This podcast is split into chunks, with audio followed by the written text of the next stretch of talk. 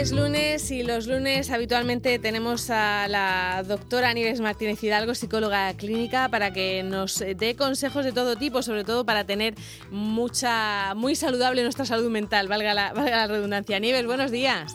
Hola, buenos días. Bueno, uno de los consejos de, estos días es intentar mantener la, alegría, el optimismo y sobre todo eh, volcárselo a los, a los niños, ¿no? a los más pequeños de la casa. Y en Italia hicieron una cosa muy bonita y es eh, que todos los niños eh, dibujaran arcoíris y hicieran esos murales para, los balcones. ¿Os parece buena idea, no? Eso, para animar a la gente.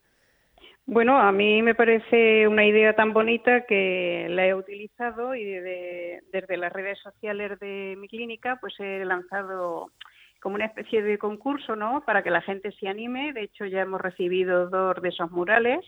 Eh, entonces, el concurso consiste en compartir esas ideas de optimismo y de esperanza, eh, que también va dirigido a, también a personas mayores, a niños, ¿no? Y, que lo pongan en sus balcones pues para que los vecinos que tenemos enfrente, que a lo mejor ni los conocíamos, pues ahora a través de las ventanas nos saludamos, sabemos a qué se dedican, ¿no? Y es una manera de no sentirnos tan aislados, tan solos, eh, aunque sea en una ciudad, porque normalmente en los pueblos, en las localidades más pequeñas, pues cuando vas a comprar el pan o vas al supermercado y hay un contacto social, aunque sea guardando esas medidas de seguridad, pero bueno, son personas que, te conocen, que conoces ya de tiempo y la sensación de apoyo social es mucho más, más importante, más, más cercana, ¿no? Entonces, bueno, pues las personas que vivimos en ciudades más grandes, que como digo, a veces no conocemos ni a los propios vecinos del edificio, ahora es una oportunidad de salir al balcón, aplaudir en esos momentos señalados para todas esas personas que están trabajando por nosotros y, luego también, pues eso, compartir esas ideas, esos dibujos, pueden ser telas, pueden ser pancartas, pueden ser murales, collages, y eso ya eh, queda para la creatividad de, las personas que haya en casa y lo quieran hacer. Hay personas que no tienen hijos y bueno, también lo pueden hacer. Claro, claro. hay una, no es solo cosa de niños, ¿no? ¿Eh? que no, es solo cosa de niños. No, de hecho, yo ya tengo el mío preparado y no tengo niños aquí. ¿Y has puesto un arco iris o, qué has puesto? Lo digo porque aquí pues eh, en Italia eran sobre todo arco iris, pero se puede innovar, ¿no?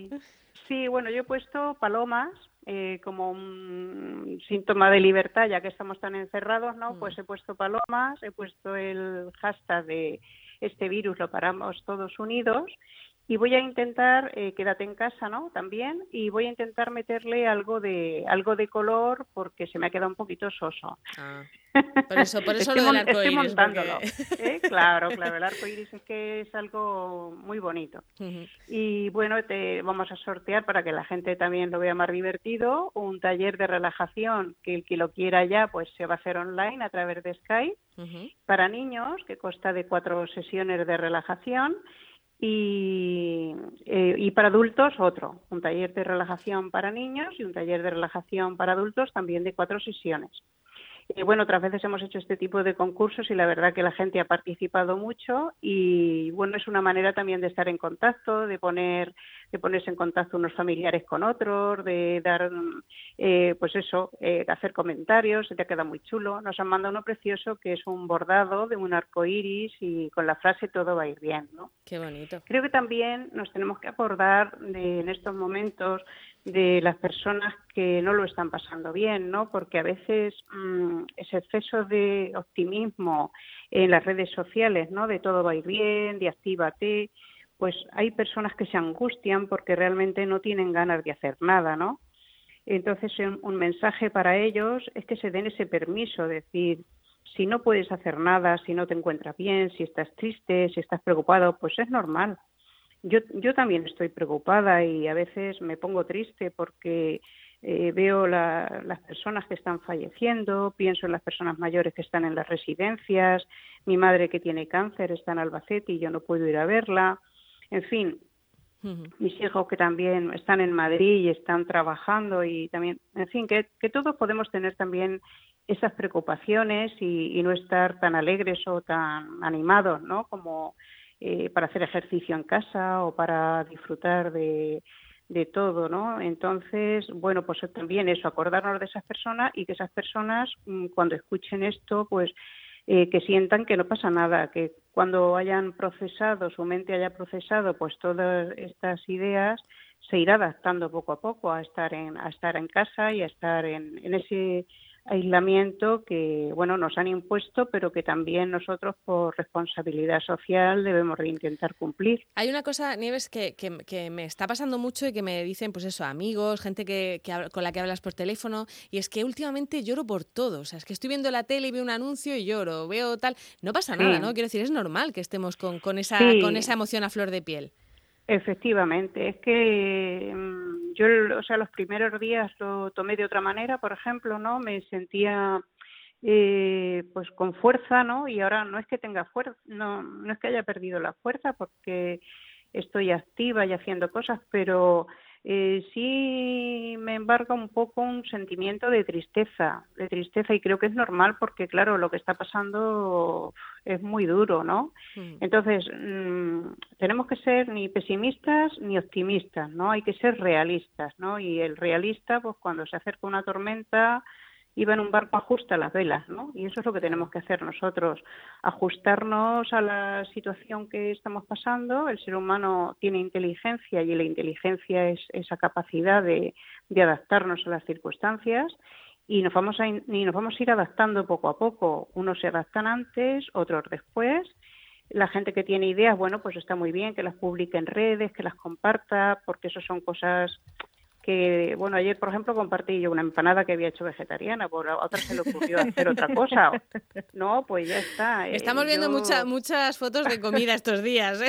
Claro. Estamos redescubriéndonos gastronómicamente, ¿eh? Sí, sí. efectivamente. incluso. Claro, yo antes no era tan creativa cocinando y ahora, pues claro, como tengo tiempo, digo, la empanada yo siempre la había hecho de tomate y atún y cebolla y ayer le eché de todo, pimiento verde, pimiento rojo, el puerro, bueno, le puse de todo y estaba buenísima.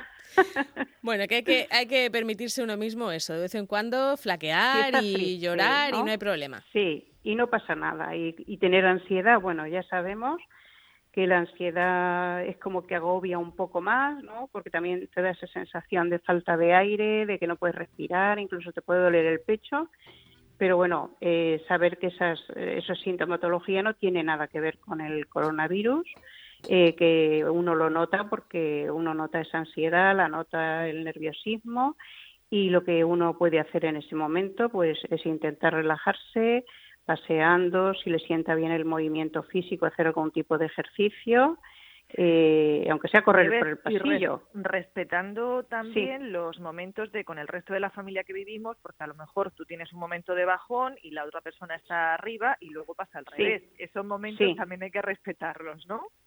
Efectivamente, respetar y también intentar tener espacios de intimidad, o sea que no estar todos juntos en la cocina o todos juntos siempre en el salón eh, oyendo las noticias, ¿no? Es decir, no vamos a intentar, por ejemplo, decir, venga, escuchamos las noticias una vez al día, ¿no? Eh, al mediodía o por la noche, ponernos como una, una hora, ¿no? Mm para no estar sobreinformados y siempre en ese estado de alerta. Bueno, en eso nos tienes que disculpar a Carmen María y a mí, ¿eh? Porque nosotros, porque estamos todo el día enchufadas porque es nuestro trabajo, o sea que...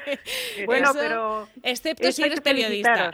Eso, eso hay que felicitaros a vosotros, a los periodistas también, que gracias a que estáis trabajando, nosotros podemos mantenernos informados, ¿no? Pero a lo mejor que esas personas... Eh, que son más sensibles a las noticias, pues que lo limiten a solo una vez, que no se obsesionen, ¿no? Con ver y ver, ¿no? Y luego que si necesitan irse un ratito a... ¿eh? claro, que también un aplauso para las familias de los compañeros de los medios de comunicación. Por supuesto, un aplauso para las familias. Sí. Porque, claro, tenéis que estar trabajando y, los hijos o los padres o las parejas, pues eh, no, no, os tienen allí con vosotros, mm. allí con ellos. No, y si nos, ah, tienen, nos, tienen enchufados, como decía Carmen. bueno, una cosa que quería decir importante, que, que, nos tenemos que dar espacios de soledad. O sea, eso que estaba diciendo, que todos juntos todo el día en el salón o en el o en el en la cocina no, que, que haya momentos también, decir que si tú tienes un hijo adolescente y se pasa el día en la habitación, si es que eso es lo normal, porque a los adolescentes les encanta estar solos, eso no, no le va a pasar nada, se ponen en videoconferencia con sus amigos, se toman la cerveza cada uno en su casa, pero se ponen ahí la pantalla múltiple y hacen sus quedadas virtuales. o sea, y luego pues las personas mayores también lo podemos hacer, tomarnos la cerveza con los amigos así de esa manera o simplemente irte a tu habitación a estar solo, a descansar, a leer y tener espacios para esa intimidad también, ¿eh? Bueno, Nieves, es pues muy nos, importante. nos despedimos hoy de ti ya, pero, pero hablaremos el, el próximo lunes con la doctora Nieves Martínez Hidalgo, psicóloga clínica. Muchísimas gracias. Y muchísimas gracias a vosotros por estar ahí, ¿eh? Hasta luego. Muchas gracias. Hasta luego. Adiós.